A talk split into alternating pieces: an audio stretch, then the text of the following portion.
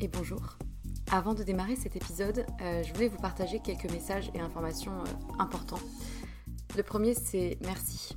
Merci, je le répète souvent, pour euh, l'oreille qui écoute. je ne sais pas si vous êtes dans le métro, dans votre lit ou en train de cuisiner, mais peu importe, merci.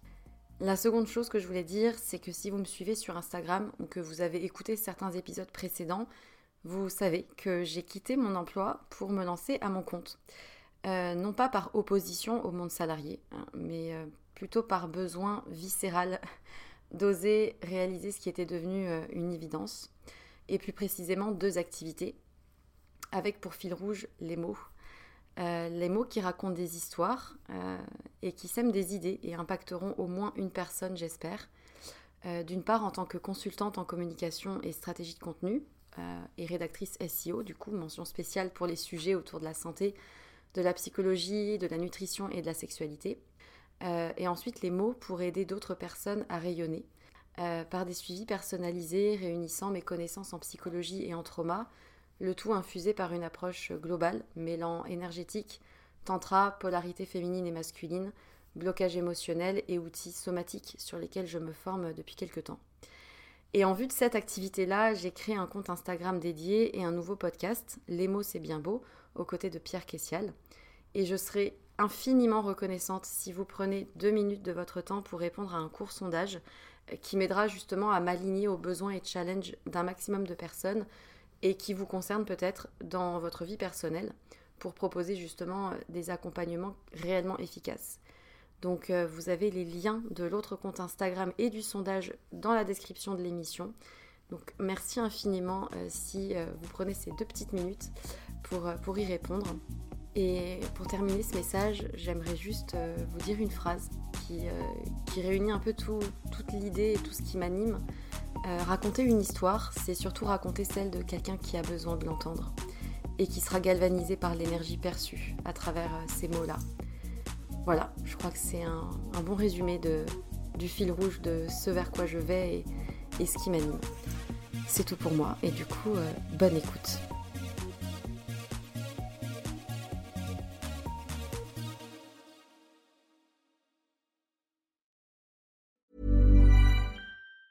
Say hello to a new era of mental health care. Cerebral is here to help you achieve your mental wellness goals with professional therapy and medication management support. 100% online. You'll experience the all new Cerebral Way, an innovative approach to mental wellness designed around you. You'll get a personalized treatment plan from a therapist, prescriber, or both in a safe and judgment free space. Your cerebral therapist or prescriber will outline a customized plan with clear milestones along the way so you can get to feeling your best. With Cerebral, you're not alone in your mental health journey. We're here to empower you to live a fulfilling life. So take that first step towards a brighter future and sign up today at cerebral.com slash podcast and use code ACasts to get 15% off your first month. Offer only valid on monthly plans. Other exclusions may apply. Offer ends July 31st, 2024. See site for details.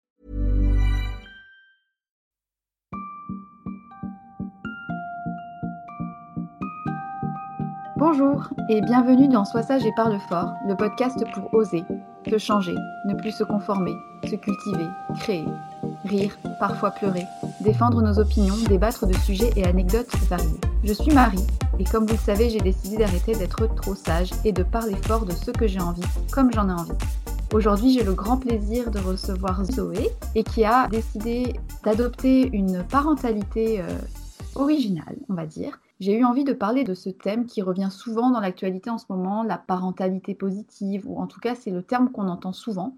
J'étais curieuse de savoir comment elle, elle voit les choses, comment elle l'applique au quotidien, qu'est-ce que ça a changé pour elle, et peut-être nous donner des petites euh, règles, nous partager son expérience avec euh, sa petite fille qui a bientôt donc deux ans et qui s'appelle Alice. Donc euh, bienvenue Zoé. Bonjour Marie, merci pour ton invitation qui m'a beaucoup touchée, qui me fait très plaisir.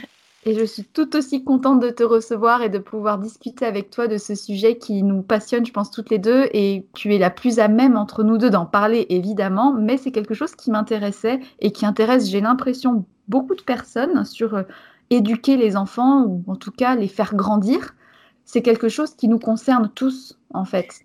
Euh, c'est un gros sujet aujourd'hui parce que je pense que beaucoup d'adultes euh, comme toi, comme moi, font un gros travail personnel sur ce qu'ils sont. Euh, disons que ce qu'on est aujourd'hui en tant qu'adulte a été modulé par notre enfance et par la parentalité que nos parents ont eux-mêmes appliquée lorsque nous étions bébés, puis enfants, puis adolescents. Donc effectivement, il y a beaucoup de remises en question aujourd'hui sur qu'est-ce que j'ai vécu enfant, qu'est-ce que je veux faire vivre à mon enfant et donc, des termes comme parentalité positive et parentalité bienveillante sont euh, à la mode, hein, on va dire. D'autant que récemment, euh, l'Assemblée nationale a fait des modifications en termes de droits envers les enfants, qu'aujourd'hui, certaines violences éducatives ordinaires sont interdites et il était temps, puisqu'on est un des derniers pays en Europe à avoir fait bouger les choses à ce niveau-là.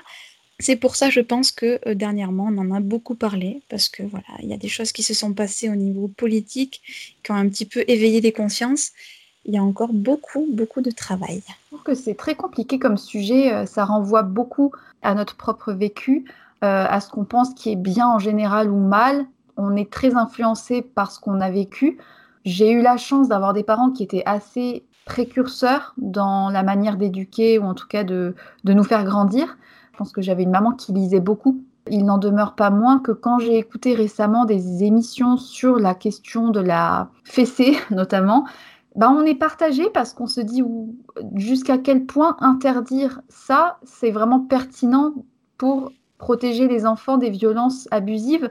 C'est quelque chose qui est très compliqué et sur lequel j'ai pas forcément de réponse. Mais en tout cas, pour en revenir à toi, comment est-ce que tu te voyais être maman avant d'être vraiment maman? alors ça, c'est la question qu'on pose souvent. Alors, ça fait quoi d'être maman? Je vais reprendre la célèbre phrase euh, avant d'être maman, euh, j'avais des principes. Voilà, j'avais des principes et je me rends compte du chemin que j'ai fait euh, à partir du moment où elle est entrée dans ma vie. Ce sont seulement deux années, mais j'ai l'impression d'avoir traversé la vie en fait. je ne sais pas comment l'expliquer différemment.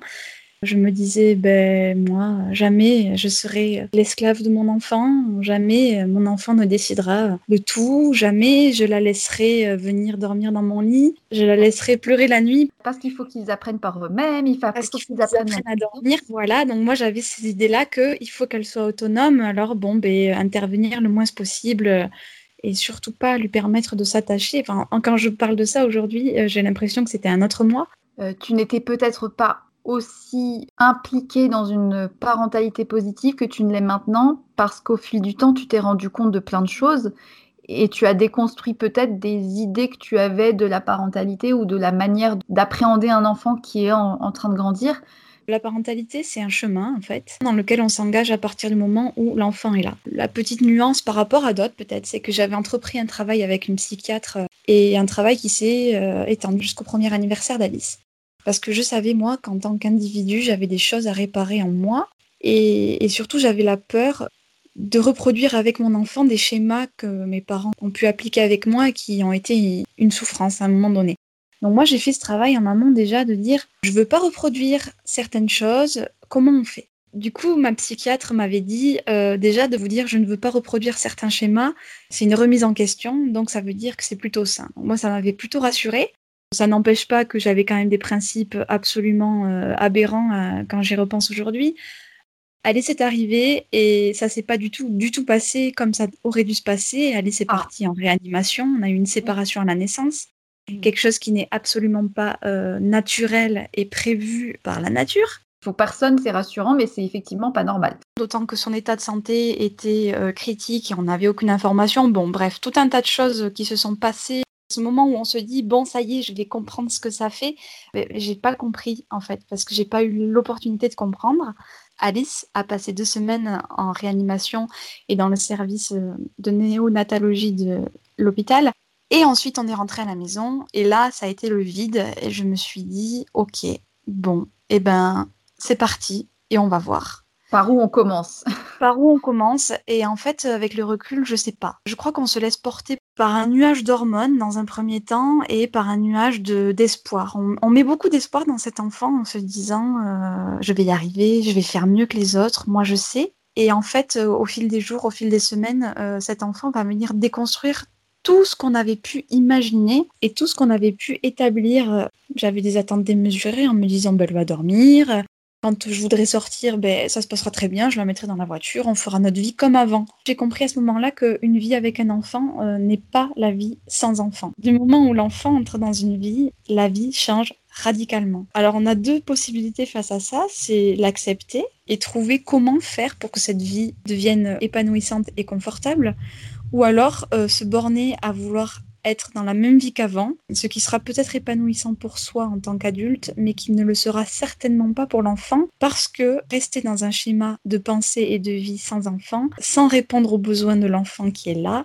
ça a forcément euh, des répercussions sur sa construction. Et ça, moi, je l'ai compris grâce à des lectures, grâce à des, grâce à la science et grâce à des échanges avec des mamans qui étaient mamans depuis plus longtemps que moi et qui avaient donc une expérience et un recul que je n'avais pas, euh, puisque c'est mon premier bébé. Comment tu définirais la parentalité positive? Moi, j'aime bien parler davantage d'une parentalité respectueuse. Le problème de ce mot parentalité positive, c'est qu'il est utilisé euh, dans le cadre du marketing, en gros, et euh, on en fait un peu tout et n'importe quoi. Moi, je parle de parentalité respectueuse envers l'enfant et envers le parent, évidemment. Et je définirais ça comme une pratique qui se rapproche le plus possible de la nature. La base, c'est de répondre aux besoins physiologiques et psycho-émotionnels de l'enfant, et que c'est une pratique qui est récente dans le sens où elle s'appuie sur des résultats d'études euh, et de recherches scientifiques sur les neurosciences affectives. Aujourd'hui, on peut parler de parentalité respectueuse parce que on a un recul qu'on n'avait pas forcément à l'époque de nos parents et encore moins à l'époque de nos arrière, de nos grands-parents et arrière-grands-parents. Donc, c'est mettre en place des choses au quotidien pour accompagner son enfant dans le respect de ses besoins physiologiques et psycho-émotionnels. Ça, c'est de la définition ultra précise et ultra claire. Je ne sais pas si c'est la définition, en tout cas, c'est la définition que moi, j'arrive à formuler pour faire passer l'idée. Et puis c'est comme ça que toi tu le vis. Quand bien même tu, disais que souvent quand on se met à être parent, on se remet forcément en question. Je suis d'accord avec toi. Néanmoins, je pense qu'il y a des personnes qui, même parents, ne vont pas avoir cette réflexion que tu as ou que je peux avoir sur la question et qui vont juste euh, cocher la case enfant et faire comme la plupart de l'individu lambda qui est parent, euh, en suivant entre guillemets euh, les modes et les tendances, on va dire, éducatives sans trop chercher à se poser de questions sur les répercussions éventuelles que ça peut avoir et de si c'est pertinent ou si c'est pas pertinent. Il y a des gens qui ne se poseront jamais la question. Tu soulèves un problème euh, que je trouve important aujourd'hui, euh, qui est euh, faire un enfant. Moi, j'estime qu'en 2019, avec toutes les connaissances, l'accès aux connaissances que nous avons, j'entends par là Internet, des lieux comme des médiathèques, des lieux comme des universités, des lieux comme des conférences, ce genre de choses, J'estime qu'on doit faire un enfant, comme on doit acheter une maison, comme on doit entreprendre un, travail ou un projet quel qu'il soit, en connaissance de cause. Ce doit être un choix éclairé. Malheureusement, comme tu dis, beaucoup de gens ne se posent pas la question et font un enfant par principe parce que, après tout, tout le monde en fait, ça se passe bien chez tout le monde. Pourquoi se poser des questions tu as des personnes qui, malgré tout l'accès à la connaissance possible, ne sont pas en mesure intellectuelle de se poser ces questions, en fait. C'est-à-dire que le cheminement intellectuel ne se fait même pas. Je dis pas que c'est des gens bêtes, c'est des gens qui ne se poseront pas les questions, même pour acheter une maison ou pour acheter une voiture, parce que ce sont des gens qui suivent le chemin sans trop. Euh, bon, c'est comme ça. Mais toi, euh, l'important, c'est que tu le fasses, ce chemin, et que de plus en plus de personnes le fassent, je pense. Quelles sont les choses concrètes que tu mets en place qui sont différentes peut-être de la norme usuelle, et je mets des guillemets. Quels sont les outils que tu as mis en place petit à petit, des choses que tu as euh, expérimentées qui marchent ou qui marchent pas, ton quotidien de mère bienveillante et respectueuse, on va dire? Avant de te répondre, Marie, je vais revenir sur ce que tu viens de dire au sujet des gens qui ne se posent pas la question. Effectivement, il y a des gens qui ne se posent pas la question. Et c'est pour ça qu'aujourd'hui, il existe euh, des supports d'information qui sont destinés à ces gens. Je pense que les gens qui ne se posent pas la question, euh, ils sont ni dans le tort euh, ni dans le mal. On a le droit de ne pas se poser de questions. Ils ont certainement de très bonnes raisons de ne pas se poser de questions. En revanche, se poser des questions, se remettre en question, c'est généralement pour avancer et pour essayer de faire mieux que ce qu'on fait déjà. Et aujourd'hui, il existe, ben, tu vois, ce qui a été fait au niveau du gouvernement, d'éditer des lois, de revenir sur des choses comme ça concernant les violences éducatives ordinaires. c'est un moyen, à mes yeux, qui existe pour les gens de se dire Ah, tiens, euh, aujourd'hui on interdit la fessée, aujourd'hui on interdit la violence, qu'est-ce que ça veut dire? Pourquoi? Euh, Je crois qu'il existe des choses pour ces gens-là. C'est à ça que servent les campagnes d'associations comme l'Observatoire contre les violences éducatives ordinaires. C'est à ça que servent aussi des blogs de maman ou de papa sur les réseaux sociaux, sur euh, Internet, à parler de tout ça. Donc je pense franchement qu'aujourd'hui, on peut être amené à se remettre en question sans forcément faire la démarche de se remettre en question. Tu es une éveillatrice de conscience. J'essaye, en tout cas à mon échelle, à ma mesure, de semer des graines. D'autres choses sont possibles et on peut faire autrement. Qu'est-ce que j'ai mis en place pour pouvoir euh, être dans une parentalité respectueuse. Euh, j'ai mis en place un truc évident quand on y pense, mais qui n'est absolument pas facile à mettre en place, c'est que j'ai appris à m'écouter et à écouter mon enfant et à nous faire confiance. Euh, le manque de confiance en soi, c'est le mal du 21e siècle, je crois. Et c'est le résultat, malheureusement, d'un accompagnement approximatif des parents. C'est ce manque de confiance en moi pendant des années qui m'a fait me dire euh, stop, je veux pas que ma fille euh, soit comme ça et j'ai envie d'apprendre à lui faire confiance, à me faire confiance et surtout à ce que elle, elle se fasse confiance. Donc ça va commencer très simplement les premiers jours de vie avec un allaitement à la demande. Euh, je suis pas là pour dire euh, l'allaitement, c'est ce qu'il y a de mieux, le lait en poudre, c'est ce qu'il y a de moins bien. Moi, je pars du principe que l'allaitement, c'est la norme. Donc, je suis même pas dans un discours de il y a du bien et il y a du mal. Je suis dans un discours de l'allaitement, c'est la norme, naturelle, biologique. Ça me paraît être aussi une évidence. Euh, mon papa a été allaité au sein pendant deux ans. Voilà, mon petit frère pendant un an et demi. Alors, je suis pas forcément d'accord. Malheureusement, 30 euh, ou 40 ans en arrière, on n'était vraiment pas du tout sur des allaitements évidents, faciles et non écourtés. On dit un allaitement non écourté. Mon papa en a 73, donc effectivement, c'était Voilà. Donc en fait, euh, il y a des choses qui se sont jouées euh, au niveau de l'histoire. la Première et la Seconde Guerre mondiale ont été des périodes qui ont été assez cruciales. En revanche, aujourd'hui, il y a un accès à l'information qui est différent et qui vient casser un petit peu tout ce que le marketing a essayé de mettre en place en faisant croire qu'en gros, un enfant, c'est une sucette et un biberon avec du lait en poudre dedans. Aujourd'hui, c'est ça qu'on essaye de déconstruire comme idée, parce que le biberon et la sucette, aujourd'hui, c'est la norme sociale. Or, la norme biologique, c'est l'allaitement. Déjà, dans un premier temps, de proposer un allaitement à la demande, de s'entourer des bonnes personnes, des bons professionnels de santé pour la maman, et de faire un allaitement, comme je le disais, à la demande, c'est une première étape dans l'accompagnement respectueux de l'enfant. Pourquoi? En donnant le sein à l'enfant, donc le sein qui n'est pas que nourricier, qui est aussi un outil entre guillemets à disposition pour pouvoir assouvir le besoin de succion qui existe chez tous les enfants, de proposer le sein ça nourrit avec le lait, ça rassure l'enfant qui a le sein chaud, l'odeur de sa maman contre lui. Donc en fait, on est face à un outil multifonction. Hein. Euh, c'est super. Et de proposer donc le sein à l'enfant à la demande, à chaque fois qu'il en formule la demande, ça lui permet de se réguler dans son alimentation. On propose le sein, on allait, euh, et l'enfant s'arrête de lui-même. Et en faisant ça et en mettant ça en place, on permet à l'enfant de se réguler tout seul. Donc de ressentir la faim et la satiété c'est déjà une forme de respect parce mm. que qui mieux que l'enfant lui-même connaît ses sensations et ses besoins. Sachant que chaque enfant est différent, chaque poids de naissance est différent. Le truc qui pose problème aujourd'hui, c'est qu'on nous met tout le temps dans des cases et qu'il y a des normes. On veut nous faire croire qu'il faut se mettre dans une norme. Or non, on est toutes et tous différents. On a tous des, des goûts différents et la mère se doit d'y répondre sans chercher à batailler, que ce soit au sein ou après plus tard avec la diversification alimentaire. C'est ce que tu as mis en place, la diversification alimentaire? Alors oui, la diversification alimentaire, c'est ce que fait tout le monde à partir du moment où euh, l'enfant est capable de manger autre chose que euh, le lait maternel. nous, on a mis en place la diversification menée par l'enfant, qui est une norme euh, dans beaucoup d'autres pays, mais en France, bizarrement, non.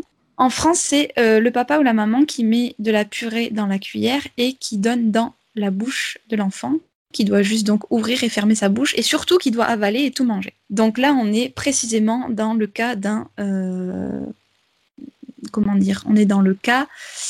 On nie euh, totalement les besoins de l'enfant qui se contente d'ouvrir, fermer la bouche et avaler. Tu étais déjà contre cette idée et tu as du coup décidé non seulement de poursuivre l'allaitement à la demande, mais de mettre en place une diversification qui soit menée par Alice. Exactement. À l'âge où j'ai senti qu'elle était OK pour ça, euh, en respectant des petites choses qui sont importantes au niveau sécuritaire, c'est-à-dire la position assise, savoir saisir les choses avec ses mains. J'ai attendu qu'elle soit prête et j'ai commencé à proposer une diversification qu'elle a menée elle-même. Et aujourd'hui encore, à deux ans, Alice ne mange que ce qu'elle a envie de manger. Ça doit être assez original dans la journée, euh, ce que ça peut donner. Ben, en fait, c'est un peu comme nous. On n'a pas toujours faim, on n'a pas toujours envie de manger ce qu'on a à disposition. Certains matins, j'ai envie de manger des viennoiseries, mais je n'ai pas de boulangerie dans ma maison.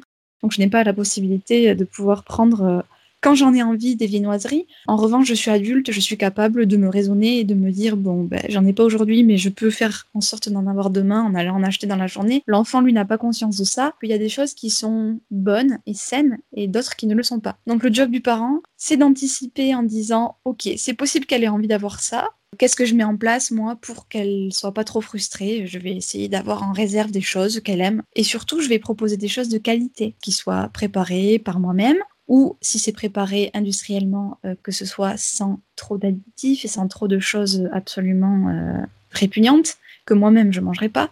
Comment tu t'y es prise au tout début quand elle n'avait eu d'abord que du lait maternel? À quel âge elle a commencé à intégrer d'autres aliments et comment tu t'y es prise au départ? Alors moi, je suis allée chercher des informations sur Internet euh, et sur les réseaux sociaux, notamment Instagram, où, j'ai donc un compte euh, où je suis assez active.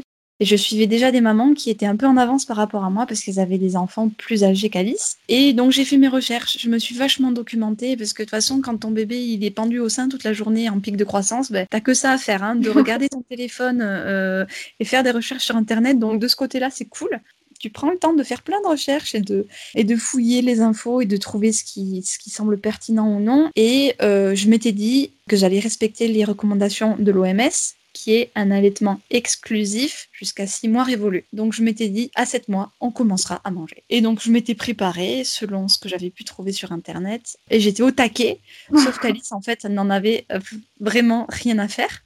Donc je me suis encore assise sur mes principes ça a été long. Hein. J'ai mis vraiment du temps avant de me dire, ok, c'est pas grave, tout va bien. Elle a toujours ton lait. Euh, elle seule sait ce dont elle a besoin. Que surtout, je voyais qu'Alice allait très bien. Je me suis dit, bon, on va continuer de lui faire confiance. Et aujourd'hui, ça paye. Aujourd'hui, ben voilà, elle est capable de me dire, euh, j'ai faim, j'ai pas faim, j'en veux encore, j'en veux plus. À 7 mois, quand tu as tenté le truc, ça a pas, ça a pas pris. Elle n'a pas eu envie du tout de tester ce que tu lui proposes. Non, mais en fait, Alice, elle est accro au sein et elle adore mon lait. Et tant mieux, hein, parce que c'est ce qu'il y a de mieux jusqu'à deux ans. Peut-être que les conditions dans lesquelles on a fait ça, il faut savoir que moi je m'occupe d'Alice 80% euh, du temps seule. Euh, donc les premiers repas, ben, on n'était que toutes les deux. C'était en hiver, il faisait un temps pourri, il faisait noir, j'étais peut-être pas très en forme et elle s'est peut-être dit euh, bon, ok. et elle veut que je mange. Elle a pris le bout de banane que je lui avais proposé, le morceau de carotte très cuit elle a eu l'air de vouloir goûter, et puis bon, très vite, elle s'est détournée et elle a plutôt écrasé les choses dans sa main, parce que ça fait aussi partie de la découverte. Là, le réflexe, on va dire, du parent lambda serait de Ah, tu t'es sali, vite, vite, laver la main, euh, vite, arrêter, non, ne touche pas, etc. Ouais, du coup, ça va être vraiment laisser l'enfant découvrir lui-même aussi les textures, le laisser jouer, le laisser se salir et le laisser, entre guillemets, expérimenter par lui-même les bêtises ou en tout cas les choses qu'il n'est pas en mesure de comprendre si on lui impose. Exactement. Et ça, ça s'applique pas qu'à l'alimentation. Je vais revenir sur le terme bêtise que tu utilises. C'est un mot sur lequel on m'interroge beaucoup. Et qu'est-ce que tu fais quand ta fille fait des bêtises? Nous, en tant qu'adultes, bêtises, on va dire que c'est une action qu'on fait volontairement ou non, qui a des répercussions négatives. Tromper son mari ou tromper sa femme, c'est une bêtise. Euh, on le fait donc en connaissance de cause, c'est un choix éclairé. En revanche, casser un verre, euh, on peut dire que c'est une bêtise. Moi, je dirais plutôt que c'est une maladresse parce qu'on n'est pas euh, parfait, l'erreur est humaine. L'enfant, lui, en fait, n'a absolument pas la notion de ce qui est une bêtise, de ce qui ne l'est pas. L'enfant, il est dans la constante expérimentation, il est dans la découverte. Et pour comprendre le monde qui l'entoure, il a besoin de s'emparer de tout ça. Donc, de la nourriture, ben, il va avoir besoin dans un premier temps euh, de la toucher, de comprendre avec ses doigts qu'est-ce que c'est, est-ce que c'est agréable, est-ce que c'est désagréable, et éventuellement, si ça me branche, je le mets dans ma bouche. Elle est bien gentille, maman, de me faire jouer avec la carotte, mais finalement, le sein, c'était pas mal pendant encore un moment. Hein. Nous, ce qu'on peut associer à jouer avec de la nourriture et donc gaspiller de la nourriture, ça n'est pas ça pour l'enfant. L'enfant est simplement dans de la découverte voilà, en fait, la parentalité respectueuse, c'est aussi savoir se mettre à la place de l'enfant. Voilà, se mettre à la hauteur de l'enfant et le considérer comme un égal. Le considérer comme un égal, pas tout à fait, dans le sens où euh, moi en tant qu'adulte et toi en tant qu'adulte, on a des cerveaux qui sont terminés. Et la différence, c'est que l'enfant, lui, n'a pas un cerveau terminé. Loin de là. Le cerveau se termine à 25 ans. Euh, alors évidemment, il y a des phases, il y a des choses qui se jouent bien avant 25 ans. Mais on ne peut pas exiger d'un individu avant 25 ans qu'il ait des attitudes qu'on doit avoir après 25 ans, si tu veux. La parentalité respectueuse, c'est se mettre à la hauteur des émotions de son enfant, c'est faire preuve de beaucoup d'empathie, identifier les besoins qui existent chez lui et euh, les comprendre, les accepter, mais c'est aussi toujours se dire qu'il est immature et donc il n'est pas capable des mêmes choses que moi. Et c'est un véritable exercice au quotidien, surtout quand on n'a pas été élevé comme ça. Donc c'est très très fatigant, mais c'est aussi très gratifiant quand on voit les répercussions positives que ça a et euh, quand on voit son enfant évoluer avec d'autres. Est-ce que par exemple tu as mis en place des outils, des habitudes euh, ou bien des rythmes réguliers qui permettent à Alice de se repérer, d'être un petit peu cadrée, d'avoir des repères? Ou est-ce qu'au contraire chaque jour est différent et un petit peu au fil de ses demandes? Moi, je crois que depuis que je suis toute petite, dans mon tempérament, c'est inscrit dans moi euh, que la règle, c'est qu'il n'y a pas de règle. Parce que la vie, c'est tout sauf la linéarité et c'est euh, des cycles. Euh, un enfant, c'est pareil, dans le sens où il est en perpétuel mouvement physique, mais en perpétuel mouvement psycho-émotionnel, en perpétuelle construction. Un enfant, on peut se dire, bon, mais maintenant, il arrête de mettre des couches et il sait faire pipi, caca dans les toilettes, il sait contrôler ses sphincters. Dans son cerveau, euh, c'est pas forcément encore figé. Des retours en arrière sont possibles parce que une insécurité affective, parce qu'un changement dans la vie, un départ en vacances, une personne qui fréquentait moins ou plus que d'habitude, plein de petites choses comme ça qui vont venir mettre l'enfant dans une position d'insécurité qui va lui amener des retours en arrière. Quand on sait ça, on peut difficilement se dire qu'il y a des choses qui sont établies quotidiennement, qui ne bougent jamais. Moi, j'ai appris à me dire que chaque jour est un nouveau jour. En revanche, la sécurité et les règles, disons le cadre, pour moi, c'est le cadre de la sécurité affective. Mm-hmm. C'est-à-dire que dans ma manière d'être avec Alice, je lui permets d'évoluer dans un cadre sécurisant et rassurant. En plus, évidemment, du cadre de la sécurité, on a aussi des règles de vie, comme par exemple euh, manger à table ensemble. Est-ce que, par exemple, parfois, enfin, dans quelle mesure la demande d'Alice et le quotidien, on va dire, aléatoire de l'enfant selon euh, les jours, tu ne risques pas de te faire déborder parfois par l'enfant Comment tu arrives à mettre la limite, la question des limites? Où est-ce que tu la places? Ça, c'est un thème vraiment euh, passionnant qui, pourrait être un podcast euh, à lui tout seul. En fait, dans le sens où euh, je fais un enfant, je suis responsable de cet enfant, je fais le choix d'avoir un enfant, donc je fais le choix de respecter ses besoins. Il n'est pas toujours possible pour l'adulte de répondre aux besoins, à tous les besoins de l'enfant. Pourquoi? Ben, Parce qu'on a des contraintes en tant qu'adulte, en tant que... Ça va être mes contraintes de sommeil, mes contraintes d'appétit, de dormir toutes les nuits. Ce n'est pas encore le cas, mais je crois que ça va arriver un jour de pouvoir dormir au moins 5 heures. J'ai des contraintes aussi qui sont dictées par la société. Et mon job, moi, ça va être que ces contraintes qui ne sont pas des contraintes euh, évidentes à vivre pour Alice, et le moins d'impact négatif possible pour elle. Au lieu de dire c'est comme ça et pas autrement, ton travail entre guillemets de mère bienveillante, ça va être d'expliquer et si possible qu'elle comprenne dans la mesure du possible la raison pour laquelle là tu dois t'absenter ou là tu dois aller faire pipi ou là tu dois aller manger et du coup elle doit être seule. C'est peut-être pas toujours évident. Est-ce que ça arrive que ça parte en cacahuète? Est-ce que des fois Alice ne comprend pas et malgré tes explications, bah, ça déborde? Comment tu fais dans ces cas-là? Partons du principe qu'un enfant est capable de comprendre, le bon comme le moins bon. Oui, verbaliser au quotidien, expliquer, parler. L'enfant a des oreilles pour entendre et un cerveau pour comprendre. L'enfant entend, comprend tout ce qu'on lui explique. Alors c'est sûr qu'à la naissance, il va pas comprendre que euh, maman n'est pas avec lui dans la couveuse ou dans l'incubateur en réanimation. Ce qui est compliqué euh, quand on est face à un débordement d'émotions, comme tu le dis, de l'enfant, euh, c'est de comprendre ce qui se passe. Pourquoi elle se met dans cet état alors que je viens de lui dire que je reviens? Précisément parce qu'elle n'est pas capable de comprendre que je vais revenir. Parce que jusqu'à au moins 4 ans, euh, l'enfant reste persuadé que maman est au courant de tout ce qui se passe pour lui, que la notion de permanence des choses, des objets, des personnes, c'est un concept qui arrive très tardivement. Nous-mêmes, hein, en tant qu'adultes, on a encore hein, des moments où on a besoin de se rassurer qu'un tel ou une telle est toujours là pour nous. Je savais pas ça, tu vois, cette notion de l'enfant qui peut pas comprendre. Enfin, je, comprends ce que tu veux dire, mais j'avais pas connaissance et notion de ce risque qui est vécu à ce point par l'enfant. Et ça explique aussi des fois les débordements émotionnels, comme tu dis, où, où l'enfant panique, ne peut plus gérer ses émotions, ça déborde et toi, tu es en face. Et comme tu es quand même une maman assez jeune, tu fais avec ce que tu as entendu dire, mais je me doute bien qu'il y a des moments où tu pas pu te contenir non plus. L'enfant déborde parce qu'il est incapable de gérer ses émotions, mais est-ce que c'est nécessaire de savoir gérer ses émotions? Ce qui est important en tant qu'individu, c'est de savoir identifier déjà, je ressens une émotion forte, qu'est-ce qui me procure cette émotion? Qu'est-ce que je mets en œuvre pour que ce soit plus facile à vivre? On est capable de le faire nous en tant qu'adultes. Et encore, je suis pas pas sûr que la. Je suis non, je non. Mais ça, c'est un problème justement euh, qui remonte à l'enfance, qu'on n'a pas été accompagné dans ces émotions qui ont été difficilement vécues. Je jette la faute sur personne. Euh, il y a des choses qu'on ne pouvait pas comprendre à l'époque car la science n'avait encore pas démontré ces choses-là. Aujourd'hui, une neuroscience affective démontre tout ça. Que l'enfant vit des tempêtes émotionnelles. Tu le disais, voilà, un enfant qui se met dans un état euh, de panique parce que maman part, euh, il ne le fait pas exprès, c'est totalement indépendant de sa volonté. La difficulté en tant que parent, c'est de savoir qu'il n'est pas capable de faire autrement, que c'est sa manière d'exprimer euh, son émotion. Et le job du parent respectueux, ça va être de dire, ok, j'ai compris, c'est difficile pour toi, par exemple, si Alice se met à hurler la nuit, qu'elle veut pas dormir, etc. Enfin, toi, tu as ton besoin de sommeil, mais alors du coup, là, comment tu fais? La nuit, c'est un problème qui est encore différent du simple fait de vouloir aller faire pipi toute seule. Donc mettons que dans le cas où je veux faire pipi et qu'Alice ne veut pas me lâcher, euh, je propose deux solutions. Ben, tu viens avec moi, tu m'accompagnes, tu vas me donner le papier toilette si tu veux.